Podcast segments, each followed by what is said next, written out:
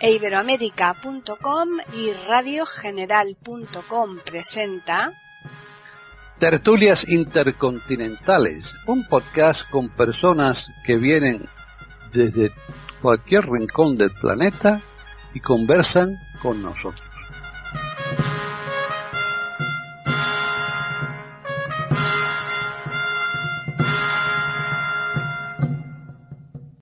Bienvenidos otro día más a Tertulias Intercontinentales en iberoamérica.com. Soy Paqui Sánchez Galvarro y hoy vamos a ofrecerles una tertulia pues eh, muy interesante como las que nos suele preparar Antonio Cuellar, que es el que está aquí conmigo en Talavera de la Reina, con un poquito de más frío hoy, ¿verdad, Antonio? Eh, sí, ha bajado un poquito la temperatura, pero yo estoy aquí en una habitación que me está dando el sol y ¡buf! Casi que tienes calor, ¿no? Sí, sí, sí, estoy entre cristalitos aquí al sol y se está muy bien. Hombre, claro, no te digo más. Entre cristales hay que ver lo que aumenta, ¿no? El sol. Sí, sí. Pero hoy vamos a ir de conventos y, navegaciones. Fíjate tú qué mezcla más extraña. Eso te iba a decir, una cosa muy rara, ¿no? Sí, sí. ¿Mm? Pero en el siglo XVI se daban esas cosas. Hombre, claro, pero ¿has tenido que rebuscar mucho para hacer esa, ese mejunje, esa mezcla? Eh, no, porque ya lo tenía en mente hace tiempo. Es uno de los mm, grandes personajes de ese siglo, desconocido, o sea, nosotros no nos contaron nunca nada de él. Ya. Hernán Cortés, Pizarro, Valdivia, eh, de Balboa y todas esas cosas. Orellana, toda esa gente, claro, son muy conocidos. Pero de este hombre nadie no nos hablaron nunca y es, como vas a ver, un personaje importantísimo a nivel de, la, de navegación. O sea, vamos a hablar de Andrés de Urdaneta. Pues efectivamente desconocido. era de Cádiz. Digo, no, no, de, de Villafranca de Ordicia, o sea, de Ordicia. Ya, eso es, eh, eso del País Vasco, ¿no? Sí, era vasco, claro. Es que, hombre, navegantes de Segovia había pocos. Pues de, sí. de Cáceres. Algunos había, porque Núñez de Balboa, pero claro, la mayoría de navegantes, pues eran, pues eso, de, de las costas, como es lógico y natural. Claro el País Vasco daba muchos. Bueno, lo que hoy entendemos por País Vasco. Entonces Guipúzcoa pertenecía a la corona de Castilla. Fíjate. Es conveniente leer un poquito la historia más allá de 1978. Curiosa. Tiene cosas que parece que nunca han sido y, lo han sido. Claro. Pero bueno, vamos a dejarlo ahí. No nos vamos a meter en jardines. Era hijo, mm, eh, imitando a ti, era de familia acomodada. Era de la pequeña nobleza, su padre era Juan Ochoa de Urdaneta y su madre Gracia Ceriaín y el, padre era alcalde, o sea que y la madre estaba emparentada con los López de Legazpi en cuestión de ahí pone ferrerías. Ya ah, todos sabemos que en el País Vasco hay mucha mina de hierro y una de sus principales industrias es la, siderurgia, ¿no? Sí. Y, o ha sido hasta que ha sido exacto los hornos los altos hornos hay ha quedado mucha industria relacionada pues de armas de bicicletas de astilleros o sea ha estado muy ligada a estos temas no y mm, no se sabe dónde estudió este hombre o sea no nació mm, según unos a finales de 1507 según otros en 1508. No hay una fecha exacta. De la muerte sí. Y no se sabe dónde estudió. El caso es que a los 17 años eh, este chico, tener en cuenta que, eh, como, como he dicho ya más de una vez, entonces se vivía tipo Pancho López, porque la vida de la gente era mucho más corta que ahora. Ahora una persona con 17 años, eh, bueno, de muchas cosas sí sabe, pero de la vida realmente poco. Poco, poco, sí. Saben de otras cosas que no vamos a decir. Pero bueno, y no por culpa de ellos, sino por culpa del ambiente y la educación que se les da. Pero bueno, eh, este chico, mm, ya te digo, no se sabe dónde estudia, dónde se forma. El caso es que a los 17 años eh, tenía una, era un gran escribano, tenía una gran caligrafía, sabía latín y filosofía, como sabían todos. Y empezó a, meterse en el mundo de, las matemáticas, la, la, cosmografía, la navegación, todo este tipo de cosas, de meridianos, paralelos, está, todos, todos estos jaleos que van muy relacionados. Ya sabemos que la, la náutica y las matemáticas, bueno, las matemáticas son necesarias para todo. Y este hombre pues mm, se formó muy bien en estos temas. Y su primer viaje es con otro fraile marinero. ¿eh? Luego diremos por qué digo otro, fraile. Es mm, fray Jofre, no, García Jofre de Loaiza. Eh, mm, vamos a explicar aquí un tema, a ver si nos acordamos de, la historia un poco. Eh, cuando se descubre, cuando se empieza a descubrir, bueno, primero los portugueses, por rodeando África y yéndose para la India, y nosotros con Colón, que decía que quería llegar al mismo sitio por el otro lado, yo creo que él sabía muy bien dónde iba, pero bueno. Eh, surge un conflicto. Surge un conflicto porque estos viajes eran eminentemente comerciales. El mundo desde los tiempos más remotos se mueven por el dinero, como es muy fácil de comprobar hoy día. Y tanto, ya lo creo. tampoco hemos cambiado tanto. Pues no. Y yo tuve la moral de leerme la historia de la navegación mundial, que sabes que a mí me gusta mucho todo este tema de, barcos y esas cosas. Y de trenes también, ¿te gusta, eh?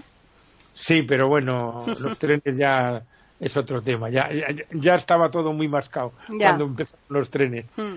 Eh, esto, o sea, la navegación se ha movido por el comercio. Y siempre era buscar productos nuevos, rutas nuevas, más cortas, alternativas, para buscar productos que escaseaban en una zona. Eso traía, unos lo hacían en plan más comercial y en plan más así, ¿no? Como los fenicios, por ejemplo. Y otros lo hacían un poco más a lo bestia, como eran los cartagineses y los romanos. Más tarde, mm, bueno, pues eh, nuestro imperio, el imperio británico, un poco el francés, algo el alemán, a finales del siglo XIX, principios del XX y tal, pero siempre detrás del comercio. Entonces surgen ahí unos líos entre españoles y portugueses, cuando diríamos llegan al Pacífico, cuando ya se da la vuelta al mundo y tal. Y entonces, eh, claro, interviene el Papa, que era el árbitro, entonces no sabemos si con Bar o sin él, el caso es que traza una línea y de aquí para allá es para Portugal, de aquí para acá es para vosotros, para evitar líos, más o menos. Y resulta que en las islas de las especies, las Molucas entonces, caían en el lado portugués, me parece. Y lo que luego serían las Filipinas, porque las Filipinas se llaman por Felipe II, y este hombre empieza a moverse en barcos con Carlos V, con lo cual, eh, hablar de Islas Filipinas, por ejemplo, cuando Magallanes muere en la isla de Cebú, me parece, o sea, era bajo el reinado de Carlos I. Ahora decimos que eran las Filipinas, pero entonces no lo eran. Claro, efectivamente. Las llevan ese nombre por el rey Felipe. Sí.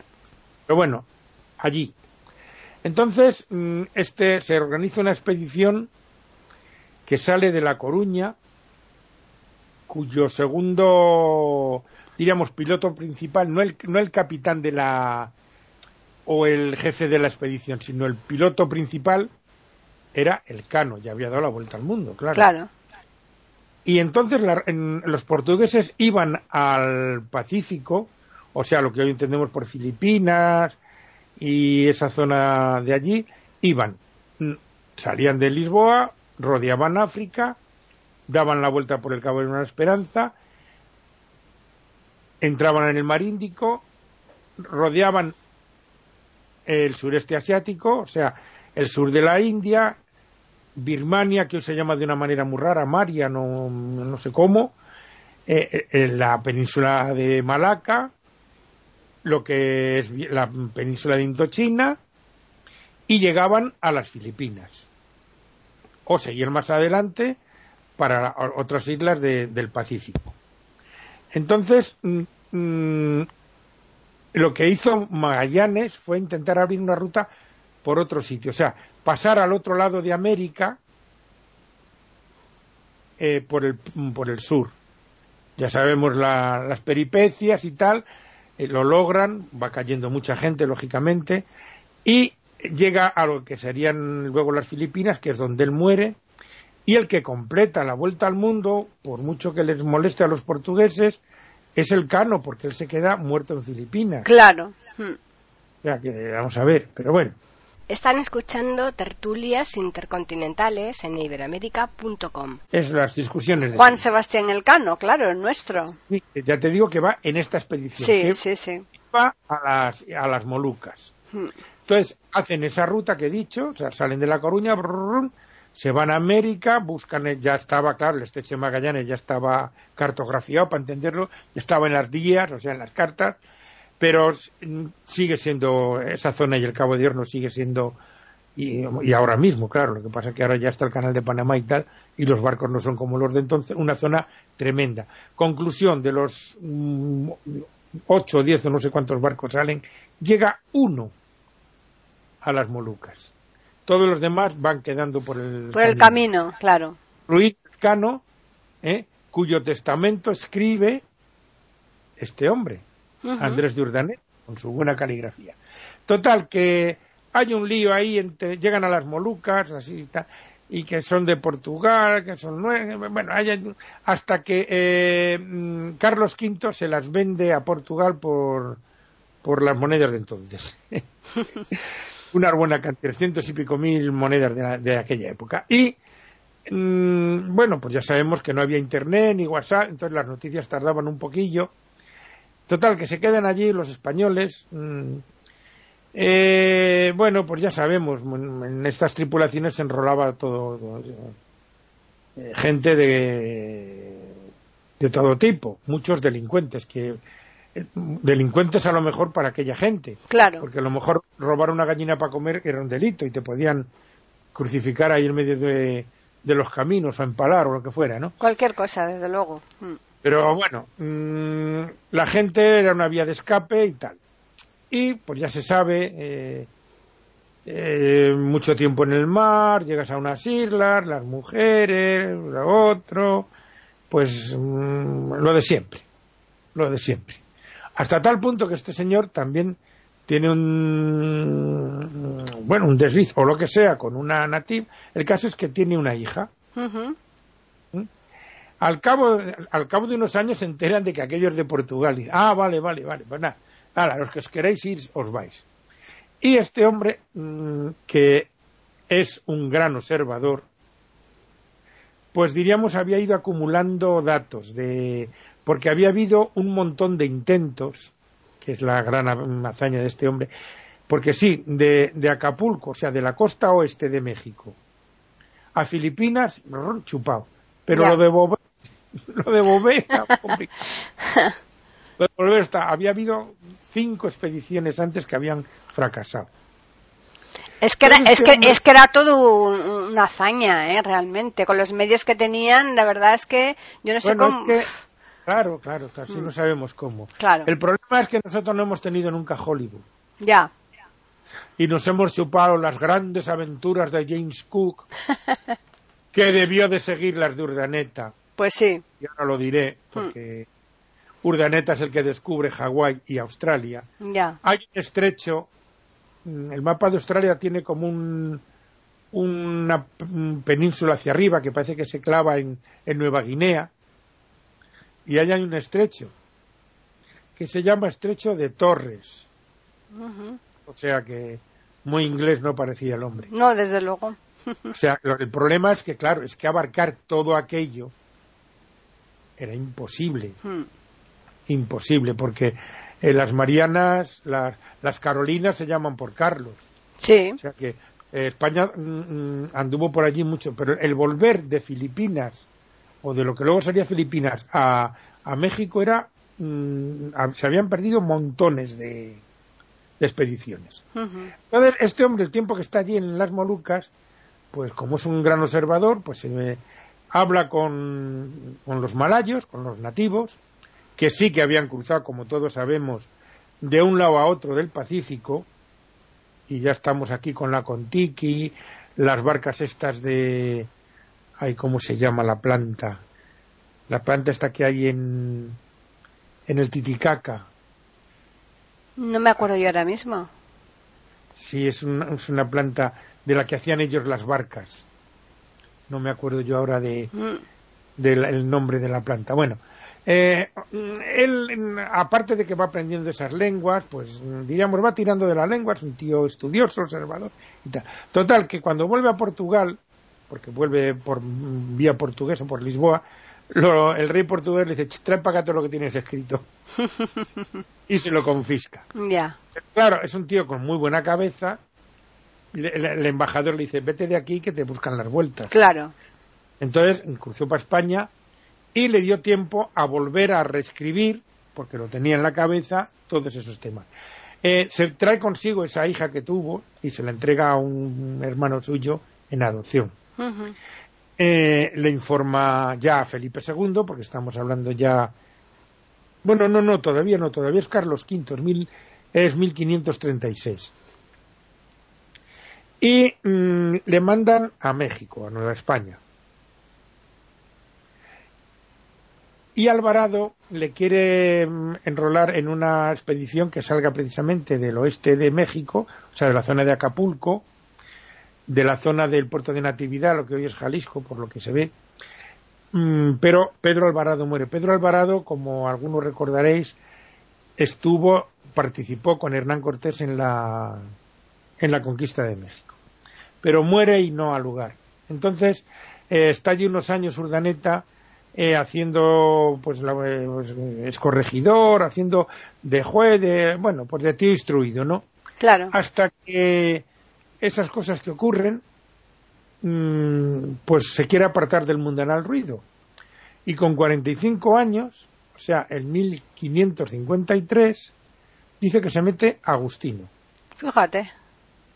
y se mete en un convento. Claro, por eso la mezcla que decíamos al principio de, de los conventos y de la navegación, claro. Ah, pero es que que ya he dicho antes que este Hmm. García Jofre de Loaiza también era fray.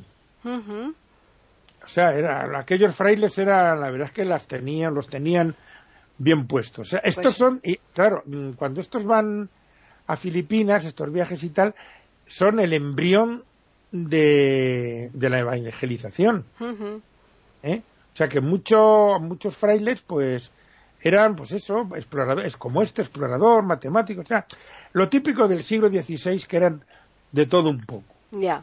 era lo que se entiende por humanistas. Bueno, pues este señor está en, en México, tan tranquilo en su celda, cuando al señor ya Felipe, aquí ya sí que es Felipe, dice que quiere mm, reanudar el viaje de retorno, el retornaviaje que se llama.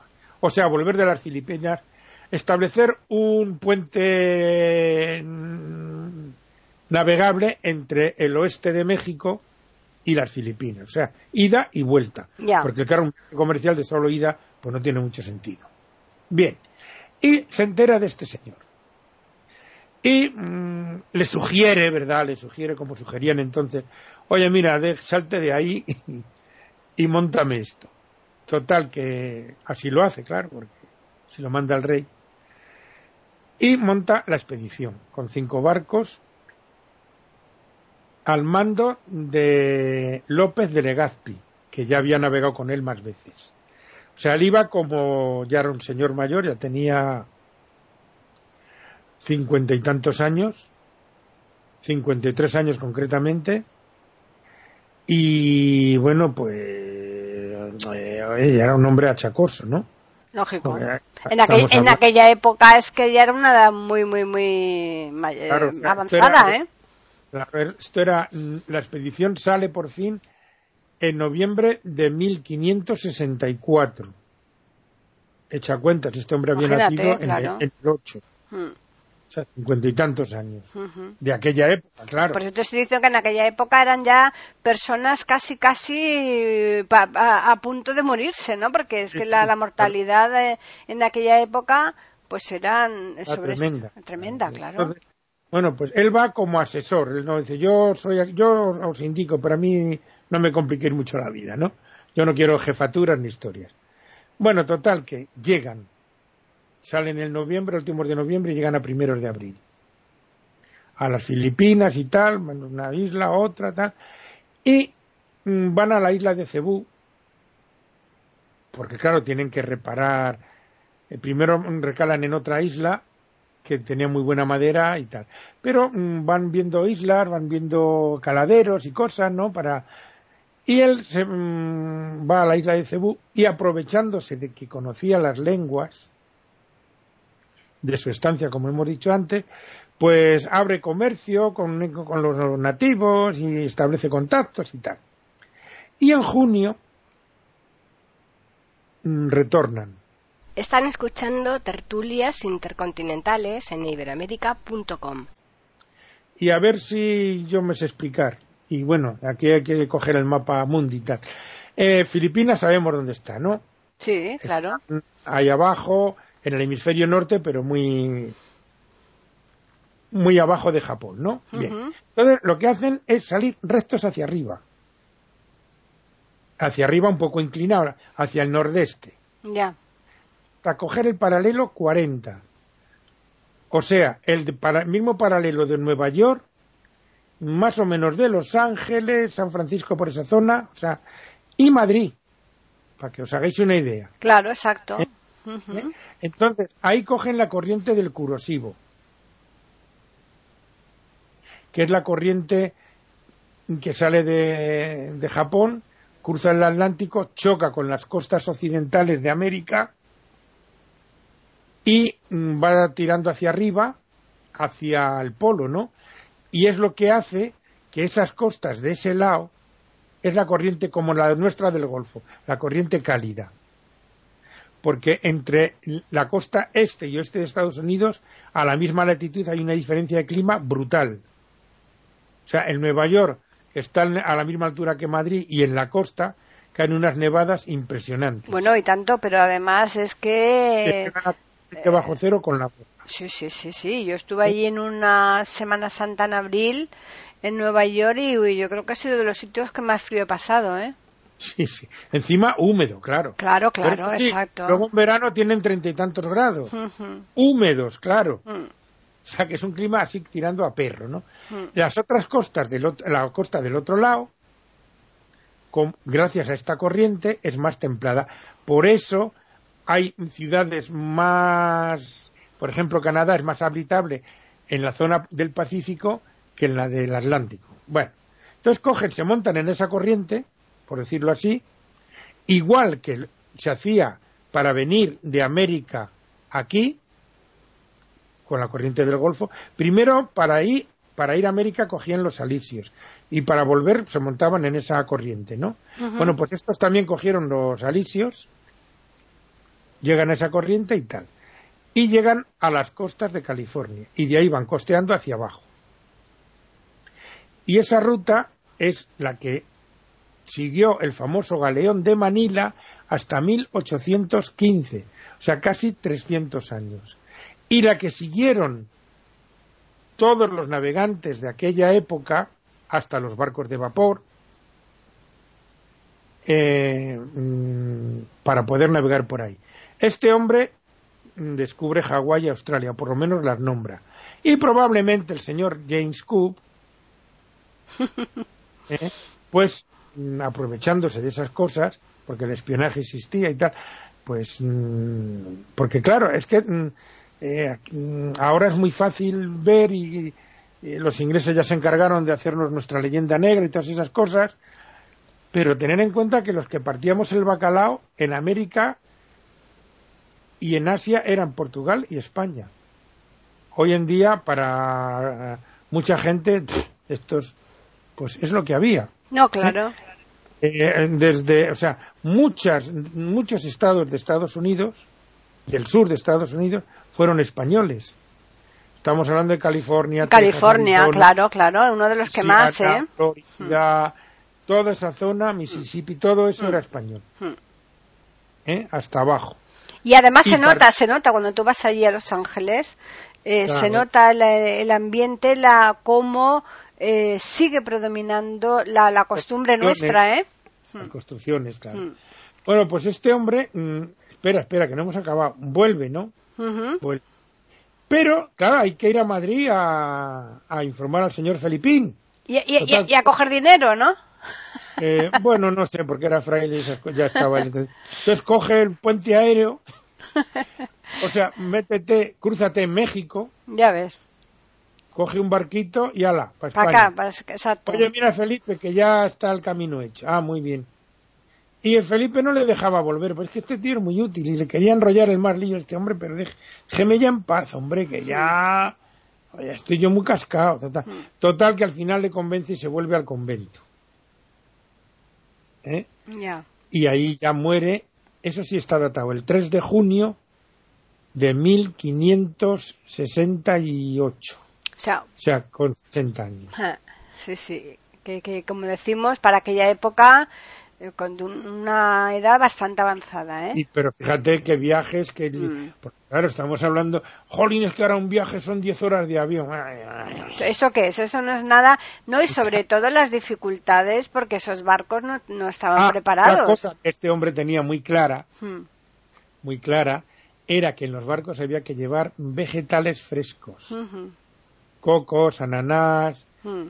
y demás frutas para combatir el escorbuto. Claro. ¿eh? O sea Mm. que, por eso digo que eran gente, no eran médicos, pero... eh, Pero sabían muy bien por dónde se andaban las cosas. Claro, era gente muy observadora, con eh, la necesidad apretaba también, ¿no? Mm. Y bueno, pues mm, este es el señor Andrés de Urdaneta, uno de los grandes olvidados de, de nuestra historia, como hay muchos. Sí, sí. fíjate la importancia que tuvo. que eh, podemos decir así a modo de resumen, ¿no? Cómo descubrió Hawái y, y ¿qué, qué más dijiste? Y Australia. Y Australia, claro, o sea, total nada. claro, eh, estamos hablando de cosas que, bueno, que ahora se van muy hechas, muy bien, muy fácil, todo muy bien, pero claro, eh, son cosas que, que están ahí. No, claro, claro, Lo que efectivamente. pasa que, claro, no se podía dar abasto para abarcar todos aquellos territorios. España era un país relativamente poco poblado, ¿eh? Claro, sí, sí.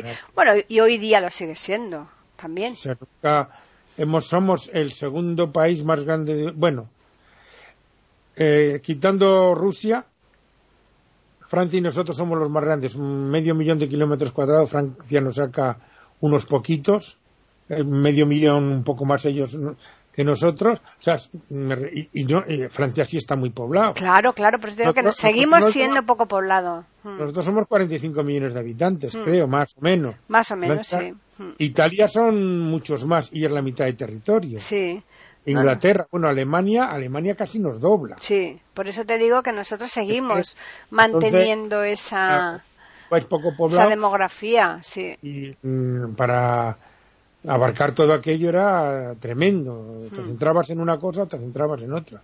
Claro. Y, y esta es la historia de, de este señor. Pues muy interesante, desde luego, como todas las que nos traes Ah, aquí. un detalle que se me ha olvidado. El viaje de vuelta Mm, eh, de la nave que va a Urdaneta, el que la capitanea es un chaval de 18 años, Figúrate.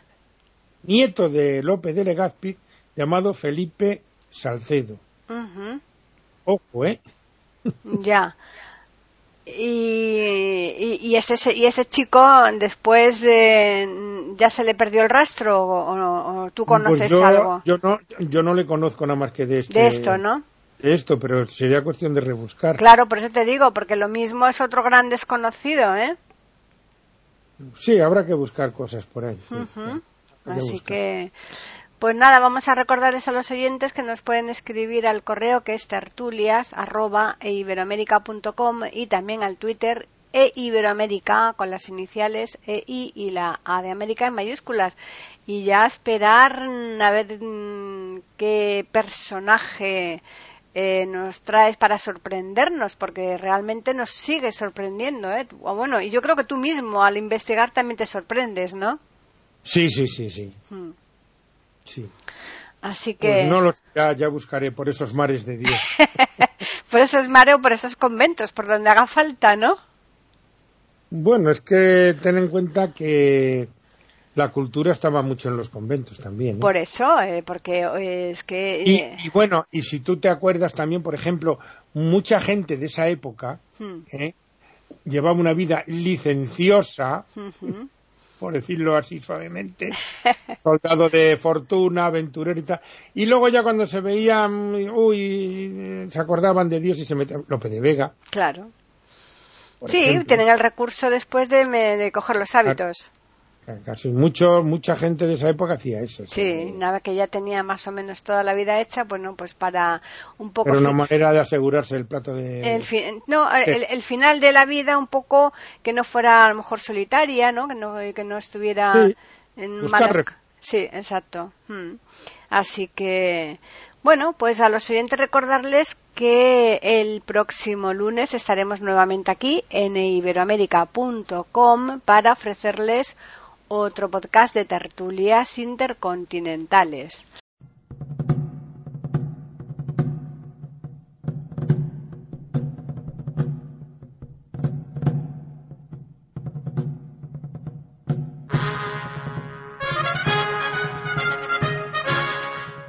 Acabamos de ofrecerles el podcast de tertulias intercontinentales aquí en iberoamérica.com y radiogeneral.com. Regresen la semana que viene para un nuevo episodio.